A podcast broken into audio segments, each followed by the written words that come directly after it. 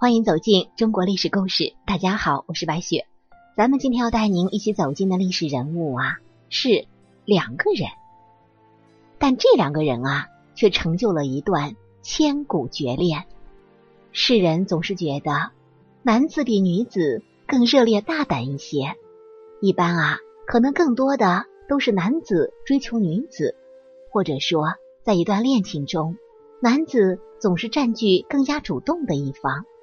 但其实啊，在很多时候，两个人的恋情也有可能是女子大胆示爱，女子在为两人的进一步发展大胆的往前走。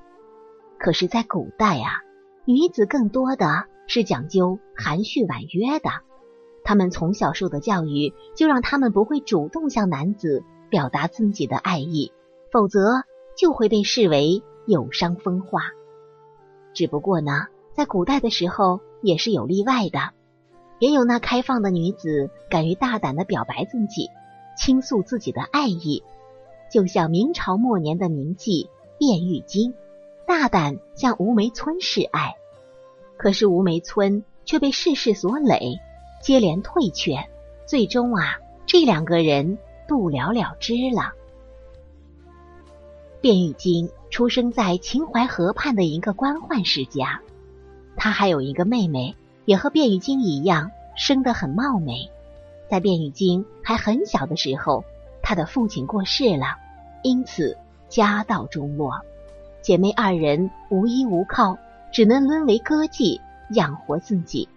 卞玉京琴棋书画无所不能，在书法和文学上都有很好的悟性和成就。文人雅士恰巧喜欢这种。既生的貌美又才艺并存的女子，因此啊，卞玉京在秦淮的名声越来越大，许多人都趋之若鹜，想见他一面。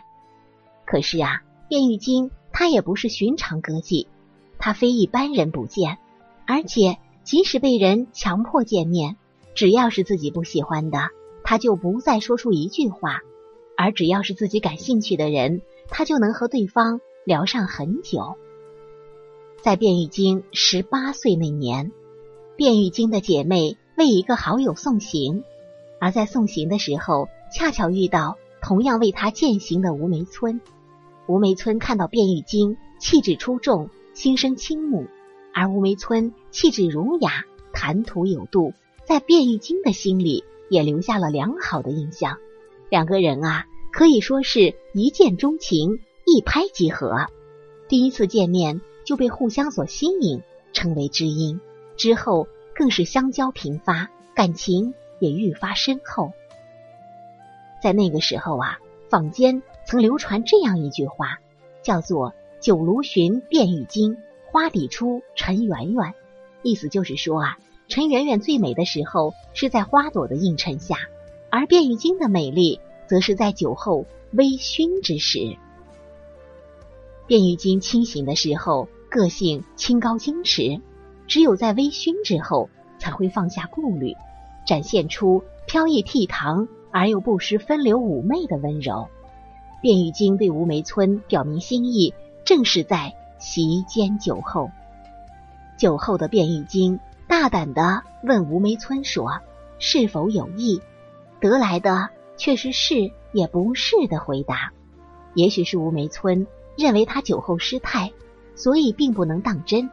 也许是当时啊，吴梅村确实对他无意，所以给了他一个模棱两可的回答，也装作并不懂的样子。一时大胆的吐露心迹，却得来这么一个回答，卞玉京的心底黯然失色，从此不再提起。可是啊，嘴上不说，心里。却架不住不想啊！卞玉京实在是太喜欢吴梅村了，他还是想和吴梅村有一个好的结果。当吴梅村暂时离开的时候，卞玉京又给他写了一封信，在信中大胆表达了自己的爱意，甚至还想让吴梅村娶了他。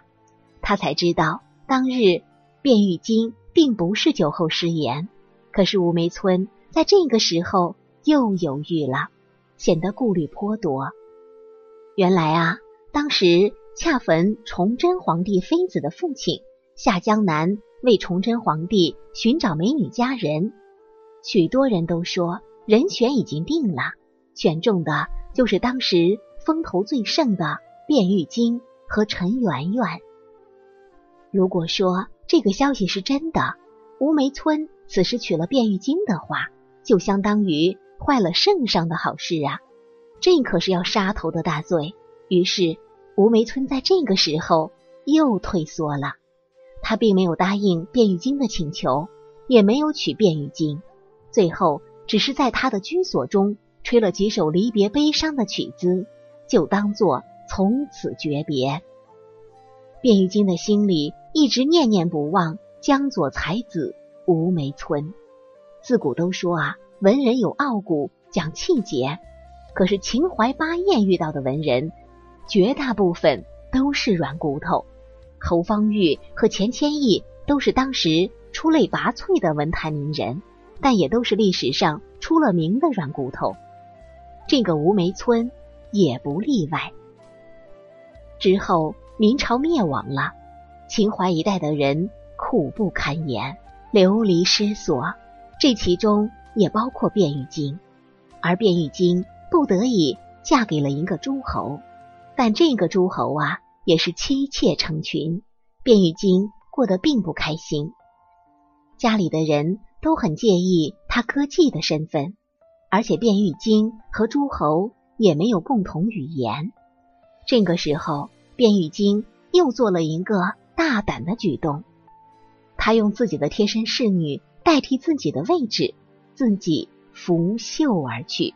与李香君一起出家道观，而此时的吴梅村已经当上了清朝的官员，但是吴梅村的内心也是闷闷不乐的，因为自己的国家被敌人踏碎，自己不仅无法反抗，还为了自己的家人与骨肉，不得已在清朝做官。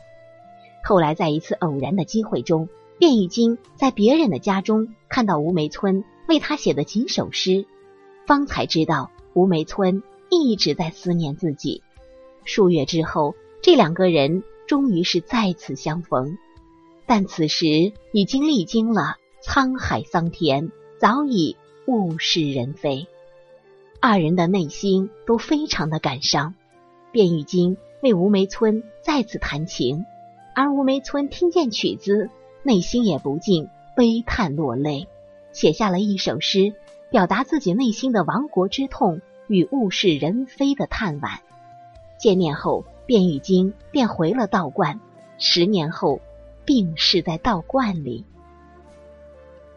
有人觉得，如果当初吴梅村能够大胆一点，放手一搏，答应卞玉京的请求，娶了卞玉京，或许两人之后也不至于落得一个如此凄凉与落寞的结果。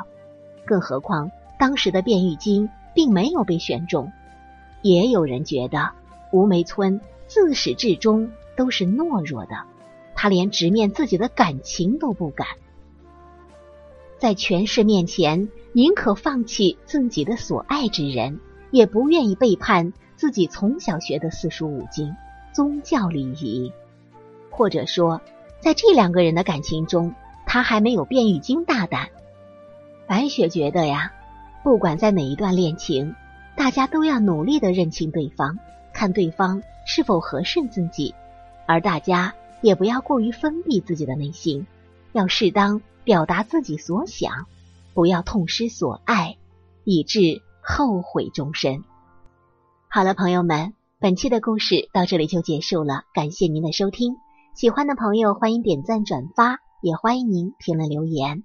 下期我们和您一起走进。韩兰英的故事，一起了解她的传奇人生。我是白雪，下期再见。